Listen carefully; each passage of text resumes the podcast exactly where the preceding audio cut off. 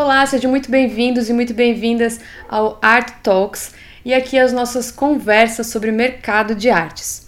Hoje eu tô aqui com o Paulo Varela. O Paulo vai nos explicar sobre um estudo cujo tema é a reputação e as redes de status no mercado de arte. Paulo, tudo bem com você? Tudo Conta bem, pra Thaís? gente aí o que, que, que, Hoje que a você nossa vai nos conversa- explicar. Desculpa. Hoje a nossa conversa vai ser um pouco mais voltada à psicologia. E é uma psicologia que os americanos gostam muito, que é uma psicologia comportamental. E tem a ver também com a economia comportamental. Bom, basicamente a gente vai falar sobre a reputação de um artista, o status de um artista e como isso interfere no preço de leilão. E por que eu falo preço de leilão? Preço de leilão é a única coisa que a gente tem acesso, porque é um preço aberto e eu, todos têm acesso ao, ao relatório do leilão. Então, quando você tem uma referência de preço de leilão, você já pode projetar quanto é mais ou menos o preço desse artista ou das obras desse artista em uma galeria. Bom, enfim, o- esse texto que ele foi, ele foi escrito baseado em modelos de relacionamento. E ele fala o seguinte, que as pessoas começam a adicionar a reputação ou status a um artista de duas formas.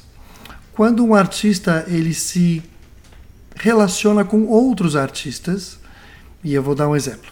Na exposição dos impressionistas.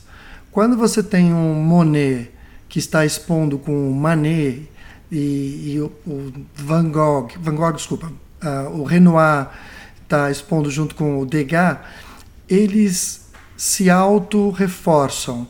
Então, todos eles ganham uma- um certo status. E você vê uma coisa: qual é a diferença né, entre status e reputação? Reputação é, uma, é, uma, uma, é algo que se constrói sozinho. Então, ao longo da sua carreira como artista, você vai expondo em, em museus e galerias de arte e você vai criando uma reputação pelo seu trabalho. Então é quase que uma jornada individual. Enquanto status, status é sempre comparativo. Você está com status assim comparado com, com quem ou com algum tipo de artista. Então quando você pega o Degas com o Renoir, quando eles estão juntos, ambos ganham status de impressionistas e de artistas de qualidade. Agora cada um deles teve uma jornada pessoal na qualidade do trabalho. Então, nesse texto, eles falam o seguinte: eles falam que existe um modelo de confirmação. E eu explico o que é um modelo de confirmação. Vamos usar, como sempre, a artista Thaís. A Thaís está expondo com a Beatriz Milhazes, por exemplo. Então, existe uma exposição em uma galeria muito grande, é uma exposição coletiva, e tem obras da Thaís e tem obras da Beatriz Milhazes. A Beatriz Milhazes, por conta da carreira dela mais aprofundada e mais longa, ela tem uma reputação maior e também tem um status maior. Quando a Thaís expõe junto com a Beatriz Milhazes, ela praticamente absorve um pouco desta, desta desse status. E a- aqui eu tenho que tomar muito cuidado para não, não me confundir. Tá? Ah, Eu acabei de falar que é um sistema de comparação que se chama por halo. Esse sistema de halo é o seguinte: a Beatriz Milhazes ela tem um halo em volta dela. Quando você se aproxima desse halo, você ganha importância junto. A gente Espero pega não- carona. A gente pega carona. Espero não, não tenha, já de cara, não, não ter confundido as pessoas. E o sistema de confirmação é o seguinte: eu tenho a Beatriz Milhazes e a Adriana Varejão, por exemplo. As duas, expondo juntas, se confirmam de que as duas têm status semelhantes e reputações semelhantes. Tá? Então, repetindo, porque eu não deixei claro da primeira vez. Tem um sistema de confirmação, onde você tem dois, do- dois artistas com a mesma reputação e que juntas elas confirmam esse status de importante. E tem esse sistema que se chama o efeito halo, onde uma artista menos conhecida entra em contato através de uma exposição com uma artista mais conhecida e com isso ela ganha status. Tá? Então é mais ou menos esses dois sistemas que os pesquisadores procuraram fazer. Eu não vou entrar muito profundamente nesse estudo, porque ele estuda artistas holandeses, porque esse é um estudo feito na Holanda, estuda, estuda artistas holandeses do século passado e, e a jornada deles através de exposições e também através de livros. Como sempre, eu gosto de deixar as coisas mais mastigadas e ir direto nos resultados. Quem tiver interesse em saber como foi o processo todo, de novo, a gente vai deixar o link dessa pesquisa toda que foi feita numa universidade holandesa, que foi eu traduzi para o português e deixei todas as referências lá, tá bom? Bom, vamos em frente. As pessoas que tinham essas relações de status foram comprovadas de que também tiveram bons resultados em leilão. Então, status é importante para que o preço do artista seja bom em leilão. Entretanto, Uma pergunta. Ah, pois não. O objetivo do estudo era exatamente esse? Observar se a relação entre status e reputação influencia no valor do leilão lá na frente. Exato. Eu falo valor de leilão, mas eu posso dizer de uma forma mais simplificada. Se status e reputação altera o preço de venda para cima. Quanto mais status, melhor o preço de um artista. Certo. E o fato é interessante que o status como eu disse, status é uma, é, um, é, um, é uma forma de avaliação comparativa, enquanto reputação é uma forma de, de, de avaliação individual da carreira de um artista. Então, o que se percebeu nesse estudo é, nesse estudo é que o status ele deixa de ser tão importante quando a reputação de um artista cresce muito. O status ele é mais importante para um artista em começo de carreira e aí, para não fazer um spoiler de cara, eu vou deixar um pouquinho mais para o final das, das dicas que eu posso dar para quem for artista que está iniciando carreira. Em função de um perguntar. estudo. Vai ficar até o final. Ah, vocês vão ter que ver até o final. Tá aí, você vai ter que ver o, o, vídeo, até o final para poder. Que trabalho. que trabalho, né? Tá, bom. Uh, uma coisa que é interessante é o seguinte: o status quando, ele, quando você está expondo com alguém, ele não é só é um status comparativo com a arte da pessoa, com, com o estilo da pessoa. Ele é, ele é comparativo com o momento também. Então, se eu sou um escultor e não tenho o meu estilo de arte não tem nada a ver com um pintor, mas eu estou fazendo parte de um, uma exposição onde os trabalhos eles representam algo importante, então eu ganho status com isso. Não simplesmente por ter um nome igual ou parecido ou por ter um trabalho igual ou parecido ao outro. Basta eu Só estar, de estar no mesmo ambiente, participando basta estar da no mesma mesmo ambiente história. e na mesma história. Participar desse momento histórico é importante. Legal. Uh, de novo, deixa eu só passar aqui. É uma, vai ser uma, uma, conversa meio rápida, porque eu quero ir direto para o final e aí a gente vai fazer tipo simulações do que, que um artista deveria fazer aqui. Então, reputação e status, eu não sei se eu deixei claro, já falei duas vezes, mas eu vou falar pela terceira vez. A reputação, ela se cria por conta própria. Você, como um artista, ou um artista, ele vai construindo isso através de exposições. E aí, outra coisa importante, que a gente falou no vídeo anterior, no, no podcast anterior. Todos esses, aliás, todos esses nossos vídeos, eles estão um complementando o outro, o que é muito legal. Eu falei o seguinte, que uma instituição, no vídeo passado, uma instituição era muito importante para a construção da carreira de uma pessoa. Esse paper fala exatamente isso. Porque uma instituição ela já tem um status, ela já tem uma reputação bem montada. A partir do momento que uma instituição me traz para dentro para uma exposição, eu ganho status, eu ganho reputação. E isso é fundamental. Então, a primeira dica para artistas: o artista ele tem que dividir o tempo dele entre produção artística e a outra parte do tempo é procurar locais, criar networks para que você, artista, possa expor em qualquer lugar que seja com pessoas melhores que você. Com pessoas melhores que você. Fazer exposições com pessoas que não sejam melhores que você não te ajuda em nada na formação do seu status Então, pessoas iguais ajuda, piores não. Aliás, os estoicos falavam isso, né? É, passe o tempo com pessoas melhores que você. Se você está Já num ambiente, isso por aqui também. sim, se você está num ambiente onde você é o melhor, você está no ambiente errado. Tá? Isso, os estoicos, o Sêneca falava isso.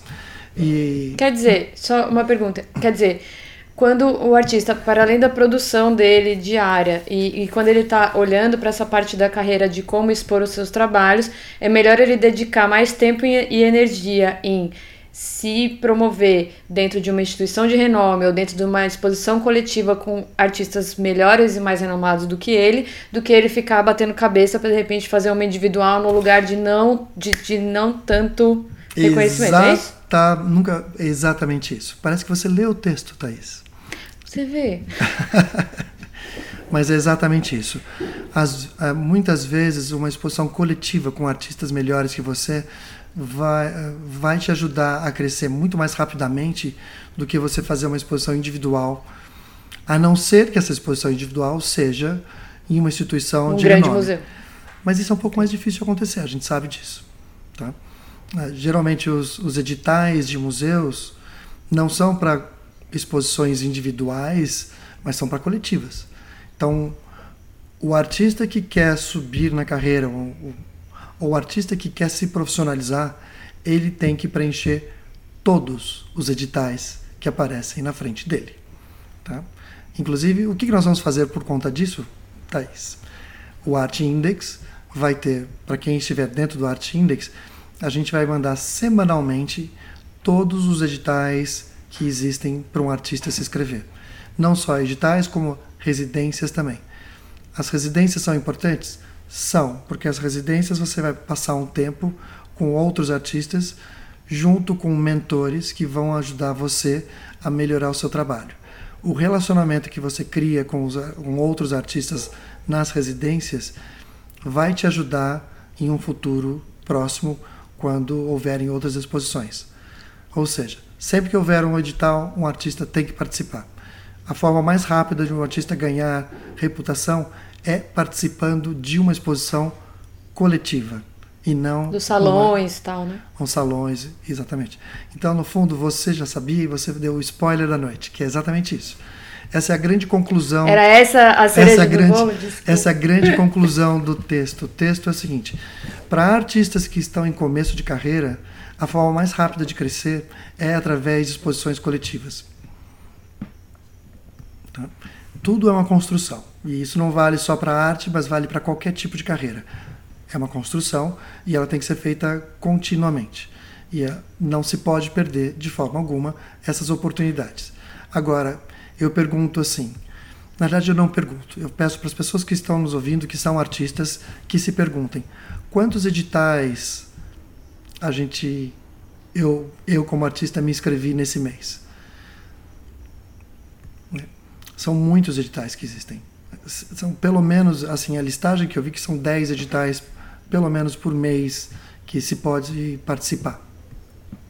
Então, a gente não pode perder isso. Agora, quem é que vai passar esses editais? Como é que eu vou saber onde, onde esses editais existem?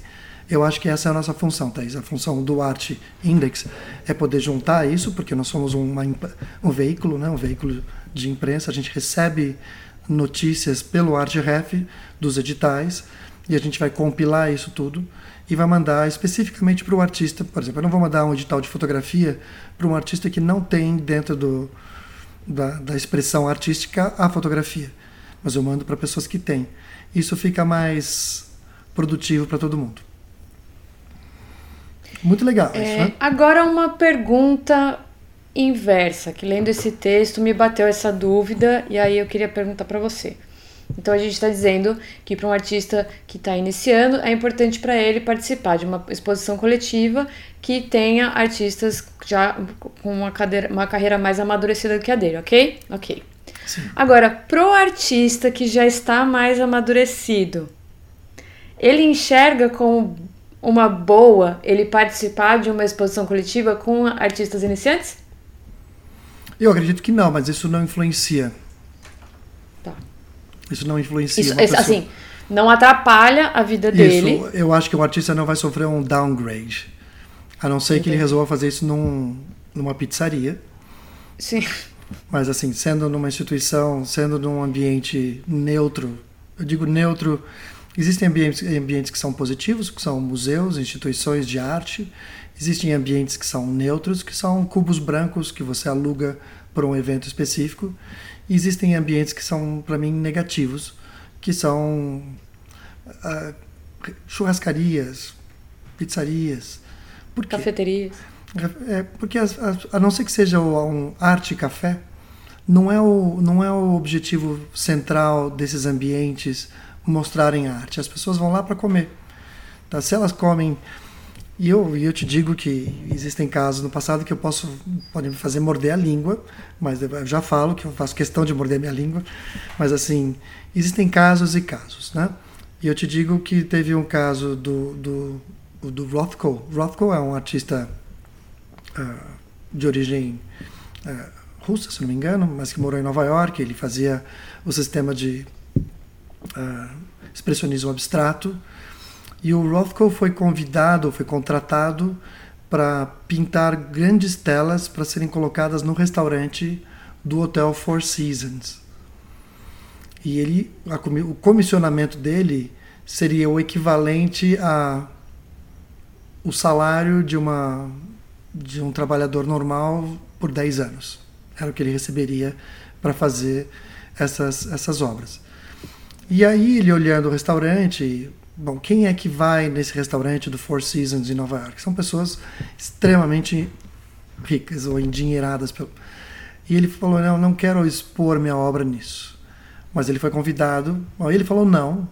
Então, nesse ponto, eu e o Rothko estamos de acordo. Mas é, existiam outros, outros, outros problemas por trás na cabeça do Rothko, que ele era um cara um pouco deprimido, inclusive ele terminou tirando a própria vida no final da carreira. E também Aliás, a gente está falando de um, né? de um, um caso... Ninguém tira, ninguém tira a própria vida no final da carreira, porque basicamente a final da carreira é, é quando ele tira a vida dele. Mas... É... e, desculpa, pode falar. Mas é um caso pontual também, não é? Não é todos os dias que acontece. É um também, caso pontual e existem algo... Existem alguns cafés em Paris onde os, os artistas expressionistas também vendiam obras de arte para os donos dos restaurantes. Mas isso mudou um pouco. Aí a gente está falando do, aqui do Brasil. Eu não, não, não conheço um, um, lugar. Por favor, me escrevam me provando o contrário que assim um lugar que vá realmente valorizar a carreira de um artista expondo num restaurante. Bom, tudo isso para dizer. Que...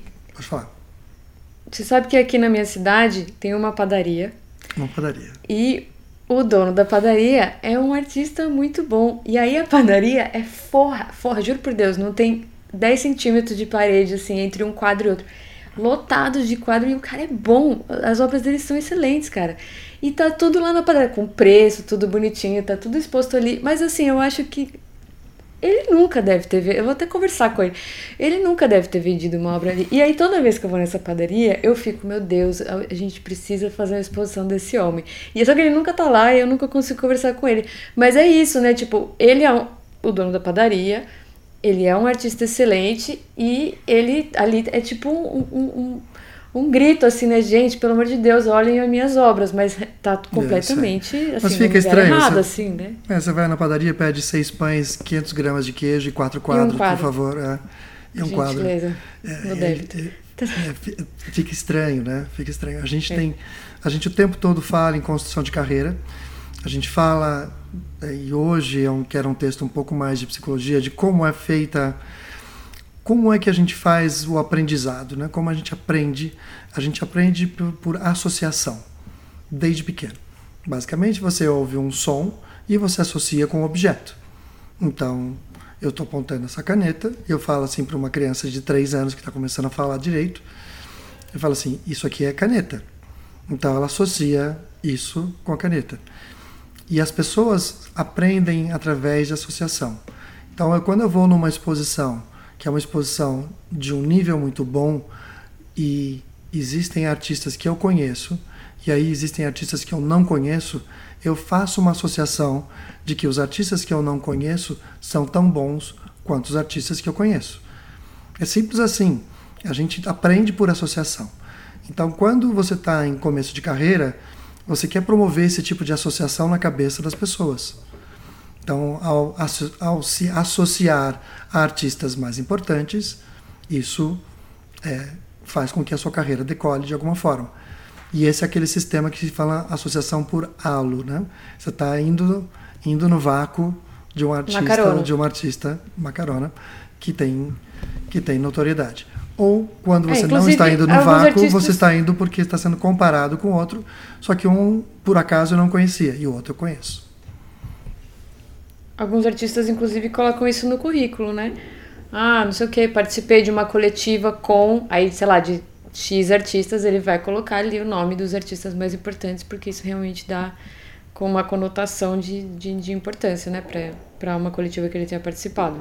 Sim, essa é uma técnica que alguns artistas, desculpa, alguns galeristas também fazem. E eu te dou um exemplo, obviamente são, são artistas que já tinham uma certa notoriedade no passado, eu vou falar do Basquiat e do Warhol, que eles são pessoas recorrentes nas nossas conversas, mas o, o, foi feita uma exposição onde os dois foram colocados juntos. E eles tinham trabalhos diferentes. E a brincadeira foi que um interferisse no outro. Inicialmente foi positivo, mas houve um discurso racista pro, no Basquiat e ele terminou sendo um pouco uh, diminuído. Hostilizado. Uhum. Por favor. Não, é isso.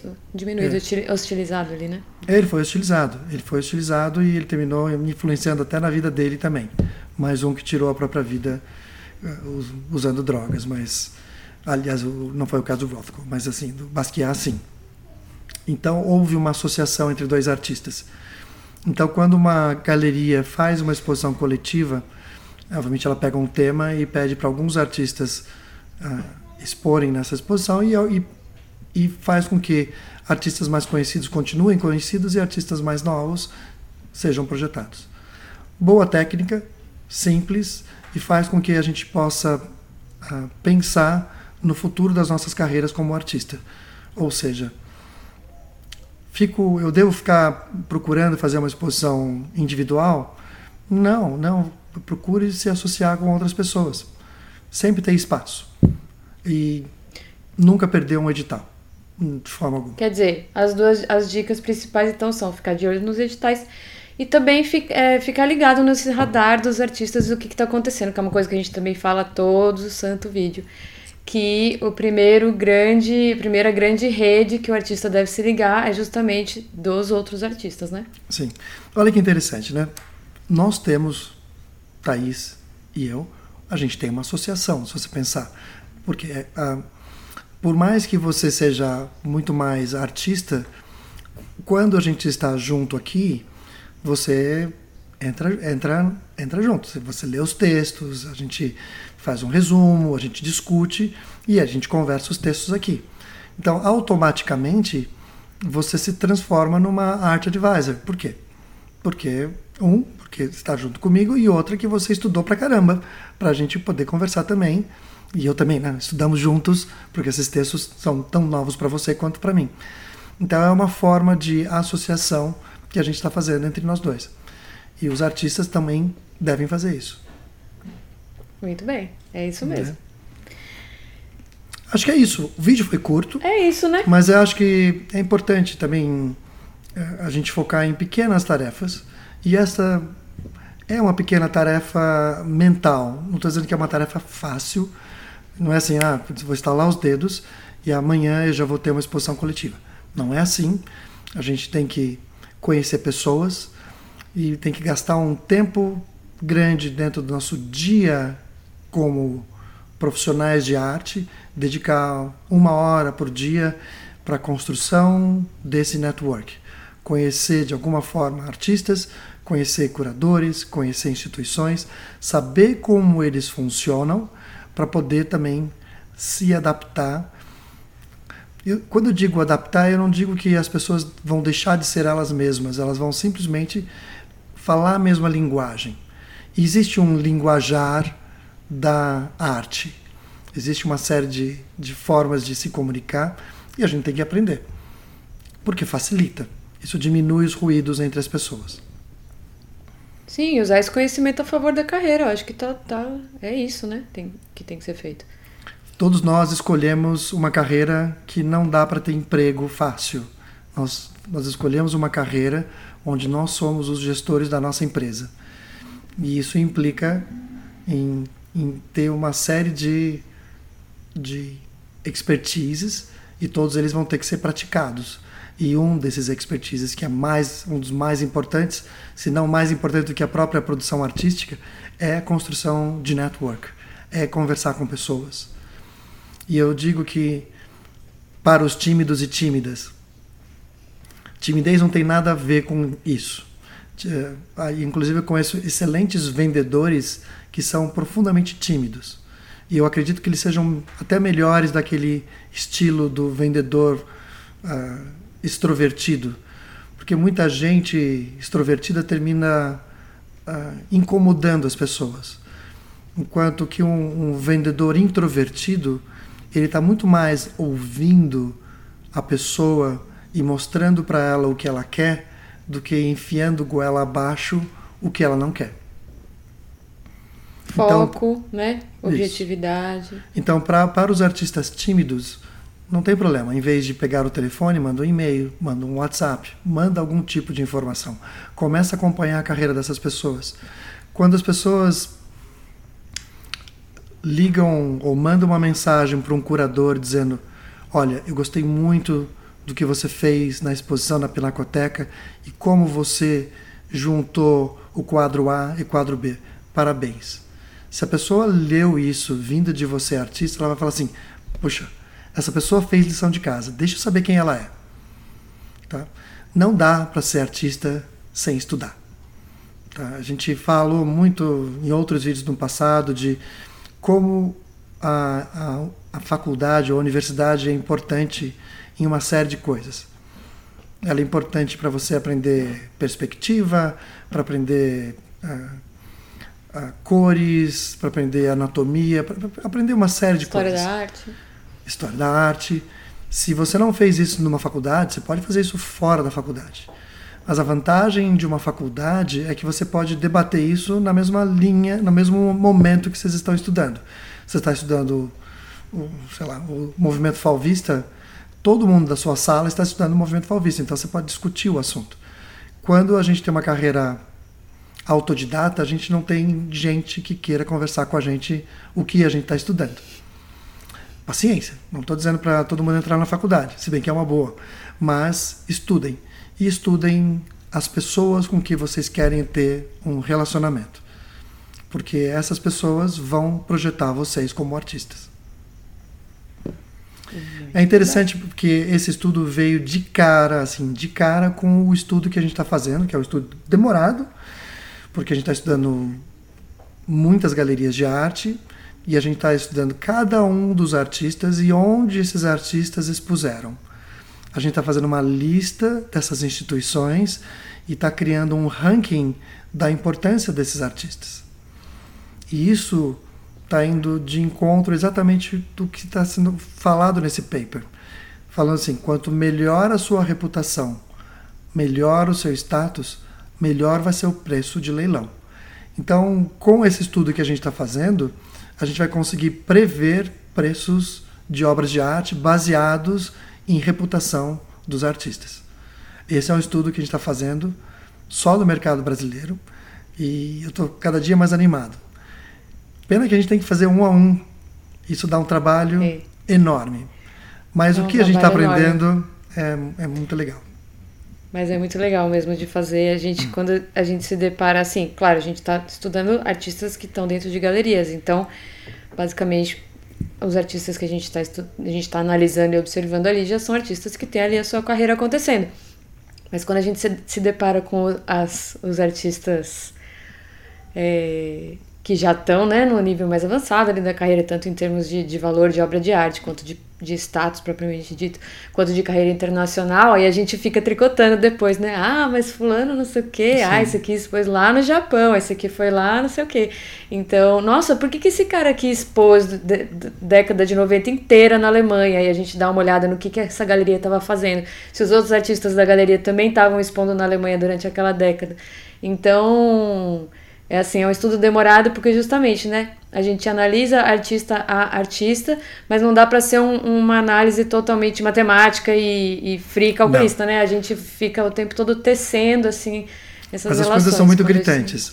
São muito gritantes. Hoje a Thaís me chamou e falou assim, Paulo, acabei aquela artista. Quantas linhas você fez daquela artista? Linhas do, linhas do Excel. Cada linha era uma instituição que essa artista expôs.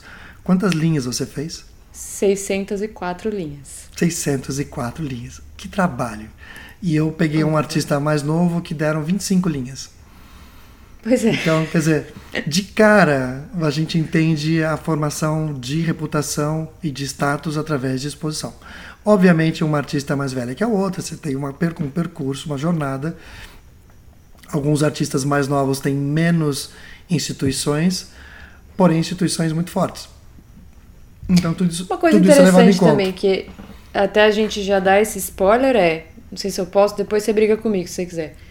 Mas uma coisa que, que dá para ver é que a lista de exposições, a gente recolhe, tá? Então, as exposições individuais, as exposições coletivas, as, aonde eles têm obras em coleções institucionais e quais foram os prêmios que esses artistas ganharam. A lista de exposição coletiva geralmente é o que? O dobro do tamanho das Muito maior, Paulo? Muito maior. Às vezes Sim. o triplo. É, não, fácil, fácil. O que essas é? pessoas expõem coletivamente, inclusive artistas que são muito importantes, ah, que são conhecidos internacionalmente, brasileiros que são conhecidos fora e que até hoje participam de exposições coletivas. Você uhum. imagina assim uma, uma, sei lá, Adriana Varejão, uma Beatriz Milhazes ou um Vic Muniz, que são conhecidos internacionalmente, e você vai ver nos anos de 2022, 2021 eles continuam a expor coletivamente também.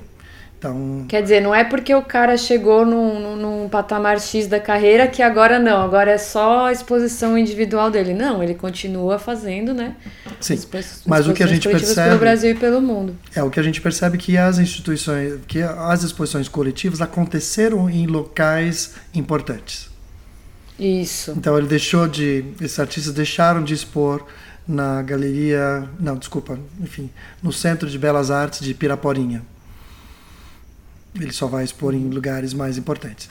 Então, essa é esse foi o resumo da nossa conversa de hoje, que é essa construção da reputação e do status. Que a reputação ela se constrói sozinha, ou desculpa, ele constrói sozinho através de, de enfim, de exposições e de status é quando ele é comparado com outros artistas. Muito bem. Muito Podemos bem? finalizar? Sim, senhorita. Muito obrigado. Queria agradecer quem nos acompanhou até aqui. Quero agradecer, agradecer também todo mundo que nos acompanha, tanto pelo YouTube quanto pelo podcast. Inclusive, Paulo, eu queria falar que eu lembrei que existe um podcast que você fez com uma pessoa, agora não me lembro quem foi, especificamente sobre editais, não tem? Sim. No Art Talks? Sim, acho que foi Vamos com a... colocar o episódio aqui embaixo? Foi com a Paula, é um... sim. A Paula é um ela trabalhou. episódio bem interessante. Ela trabalhou na Secretaria Municipal da Educação, da, da, da Cultura e na Secretaria Estadual da Cultura e ela era a pessoa que, que fazia parte do grupo de pessoas que aprovavam os editais. Editais, deixa eu deixar bem claro, a gente está falando de PROAC e de PRONAC, acho que esses são os nomes. Ela era que aprovava isso. Agora, editais, eles vão além da Secretaria da Cultura. Tem vários outros editais de museus, CCBB, SESC, todos eles têm editais que não passam pelas leis de incentivo à cultura ela trabalhava especificamente nas leis de incentivo à cultura. Mas, Mas sim, de forma gente, geral, é um episódio que tem várias dicas. Sim, porque vamos colocar o link sim, que é uma conversa muito boa que eu tive com ela. Muito obrigada, Paulo. Adorei essa, esse, o, o, vídeo de hoje. Então, se vocês tiverem dúvidas, algum comentário, alguma sugestão, pode escrever aqui no, que a gente responde a todos eles. Eu, não, não, não, tanto o Paulo, responde absolutamente a todas essas perguntas. Se vocês tiverem também qualquer dúvida, qualquer coisa que vocês precisem de alguma forma de ajuda, pode contar com a gente. Acompanhem também o ArtRef, que a gente tem notícia lá semanalmente. E. Ah, deixa eu falar uma coisa. Deixa eu ah. falar mais uma coisa. A gente podia aproveitar, assim, quem, quem está até o final significa que é muito interessado. Isso é ótimo. Se vocês tiverem algum tema que vocês queiram que a gente desenvolva, por favor escrevam, porque é legal, a gente gosta de estudar e a gente vai atrás de responder perguntas que vocês tenham dúvida e a gente vai se aprofundar e fazer um, um vídeo e um áudio mais aprofundado sobre o assunto. É, aliás, editais e residências artísticas são dois temas interessantes. Fica a dica se vocês quiserem que a gente fale sobre isso ou qualquer outra coisa. Deixe as sugestões aqui nos comentários. Beleza? Muito obrigado. Até a próxima, pessoal. Obrigada, Paulo. Um beijo. Beijo. Tchau, tchau.